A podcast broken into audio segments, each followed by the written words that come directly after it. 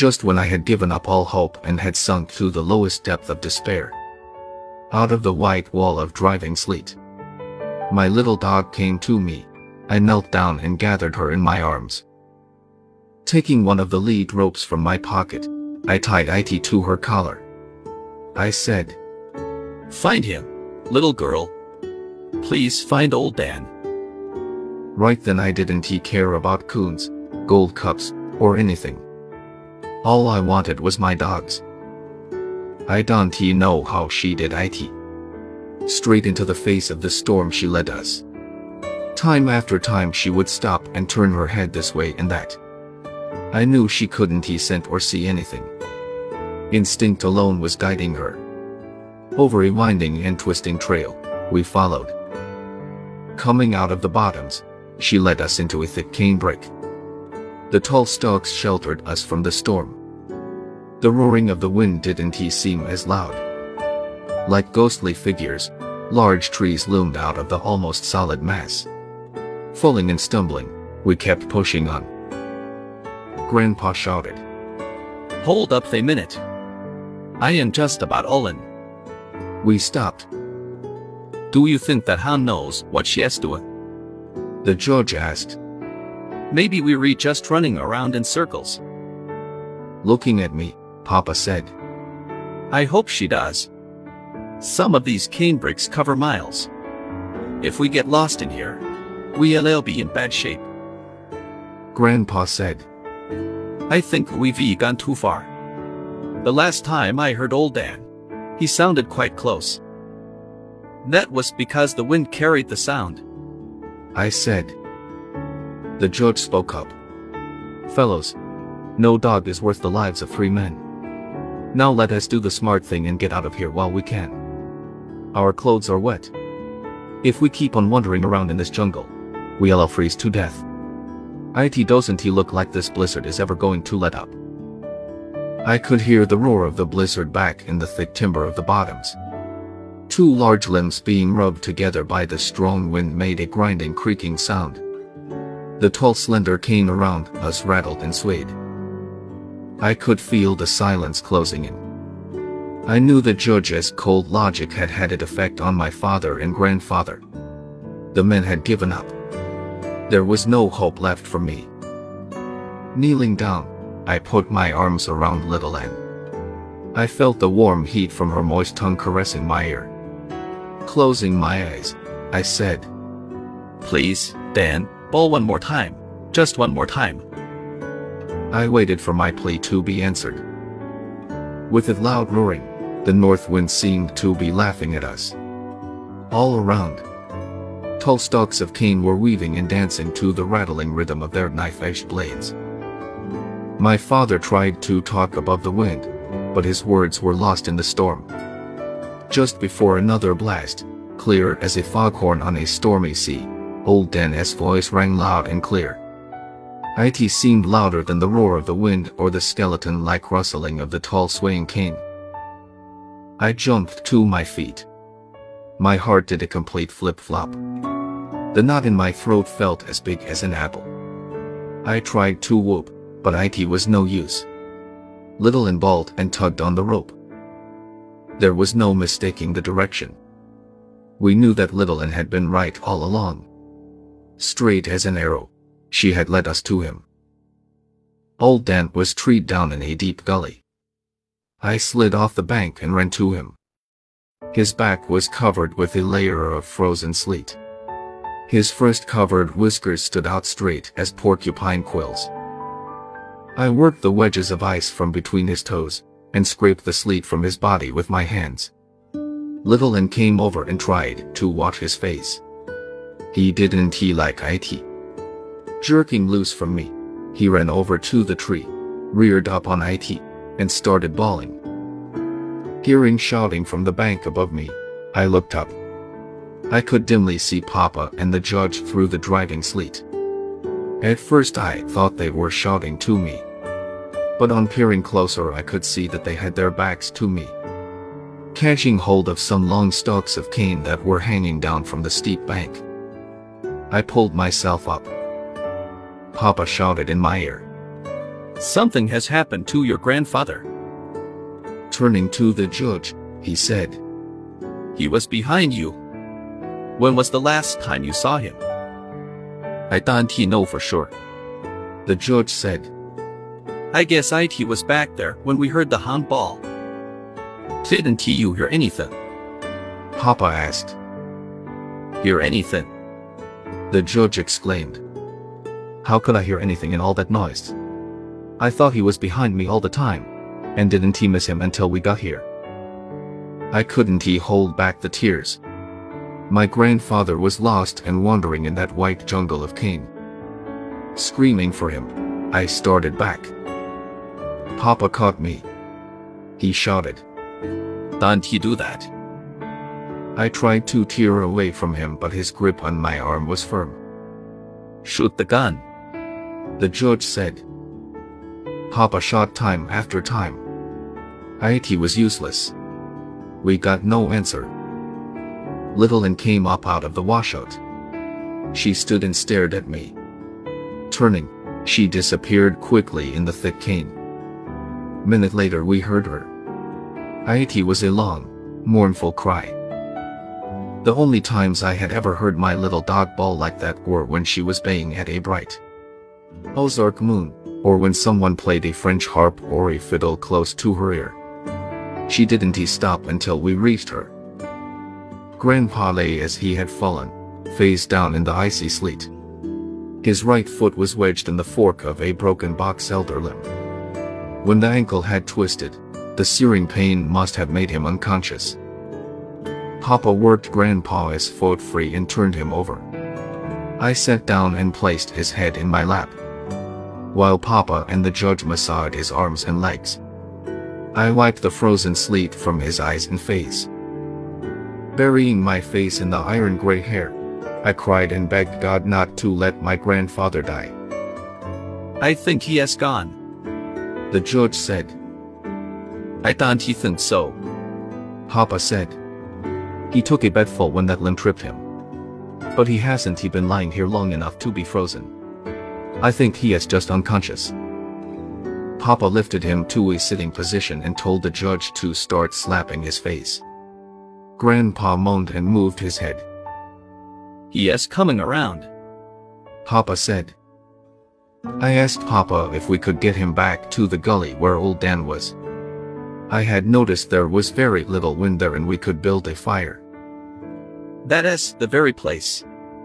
He said. We allow build a good fire and one of us can go for help. Papa and the judge made a seat by catching each other's wrists. They eased Grandpa between them. By the time we reached the washout, Grandpa was fully conscious again. And was mumbling and grumbling. He couldn't he see why they had to carry him like a baby. After easing him over the bank and down into the gully, we built a large fire. Papa took his knife and cut the boot from Grandpa's swollen foot. Grandpa grunted and groaned from the pain. I felt sorry for him but there was nothing I could do but look on. Papa examined the foot. Shaking his head, he said, Bull, that is a bad one. ITS either broken or badly sprained. I'll go for some help. Grandpa said. Now wait just a minute. I am not going to let you go out in that blizzard by yourself. What if something happens to you? No one would know. What time is it? He asked. The judge looked at his watch. ITS almost 5 o'clock. He said. ITS not long till daylight. Grandpa said. Then if you want to go, you can see where you're going. Now help me get propped up against this bank. I'll be alright. IT doesn't hurt anymore. IT's numb now. Yes, right. The judge said. Think you can stand it he? Papa asked. Grandpa roared like a bear. Sure, I can stand IT. IT's nothing but a sprained ankle. I am not going to die. Build that fire up a little more. While Papa and the judge made Grandpa comfortable, I carried wood for the fire. There is no use standing around gawking at me. Grandpa said. I am all right. Get the coon out of that tree. That is what we came for. Isn't it? Up until then, the coon hunting had practically been forgotten. The tree was about 30 feet from our fire. We walked over and took a good look at IT for the first time. My dogs, seeing we were finally going to pay some attention to them, started bawling and running around the tree. Papa said, ITS not much of a tree. Just an old box elder snag. There is nar eling on IT. I can't see any coon. Said the judge. IT must be hollow. Papa beat on his side with the axe. IT gave forth a loud booming sound. He said, ITS hollow all right. He stepped back a few steps, scraped his feet on the slick ground for a good footing, and said, Stand back and hold those hounds. I am going to cut IT down. We need some wood for our fire anyway. Squatting down between my dogs, I held onto their collars. Papa notched the old snag so IT would fall away from our fire. As the heavy axe jutted way into the tree, IT began to lean and crack. Papa stopped chopping. He said to the judge, Come on and help me. I think we can push IT over now. After much grunting and pushing, snapping and popping, IT fell. I turned my dogs loose. On hitting the ground, the snag split and broke up. Goggle-eyed. I stood rooted in my tracks and watched three big coons roll out of the busted old trunk. One started up the washout, running between us and the fire. Old Dan caught him and the fight was on. The second coon headed down the washout. Little Ann caught him. Hearing a loud yell from Grandpa, I looked that way. Old Dan and the coon were fighting close to his feet. He was yelling and beating at them with his hat. The judge and Papa ran to help. The third coon started climbing up the steep bank close to me. Just before reaching the top, his claws slipped in the icy mud. Tumbling end over end, down he came. I grabbed up a stick and threw IT at him. Growling and showing his teeth, he started for me. I threw the fight to him then and there. Some ten yards away I looked back. He was climbing the bank. That time he made IT and disappeared in the thick cane. Hearing a squall of pain from Little Ann, I turned. The coon was really working her over. He had climbed up on her back and was tearing and slashing. She couldn't he shake him off. Grabbing a club from the ground, I ran to help her. Before we had killed our coon, old Dan came tearing in. We stood and watched the fight. When the coon was dead, Papa picked IT up and we walked back to the fire. How many coons were in that old snag? Papa asked. I saw three. I said. The one that got away climbed out over there. I pointed in the direction the coon had taken. I never should have pointed. My dogs turned as one and started bawling and clawing their way up the steep bank. I shouted and scolded, but to no avail. They disappeared in the rattling cane. We stood still, listening to their voices. The sound died away in the roaring storm. Sitting down close to the fire, I buried my face in my arms and cried. I heard the judge say to my father, This beat anything I have ever seen. Why, those dogs can read that boy's mind. He just pointed at that bank and away they went. I never saw anything like IT. I can't understand some of the things they have done tonight. Hounds usually aren't he that smart. If they were, Collies, or some other breed of dog, IT would be different. But they read just redbone hounds. Hunting dogs.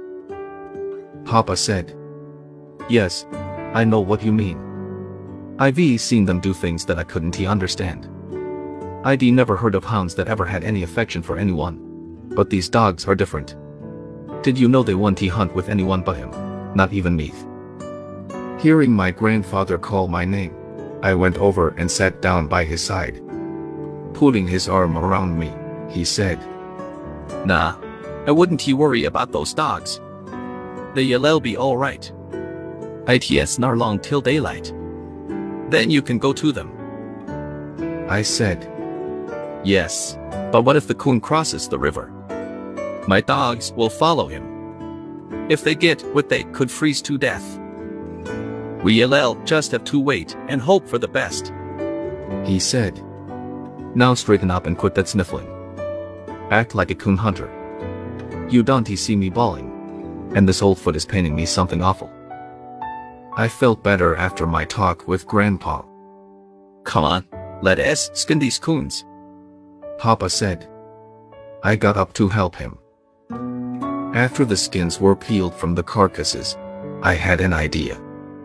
Holding one up close to the fire until IT was warm. I took IT over and wrapped IT around Grandpa's foot. Chuckling, he said, Boy, that feels good. Heat another skin the same way. I kept IT up for the rest of the night.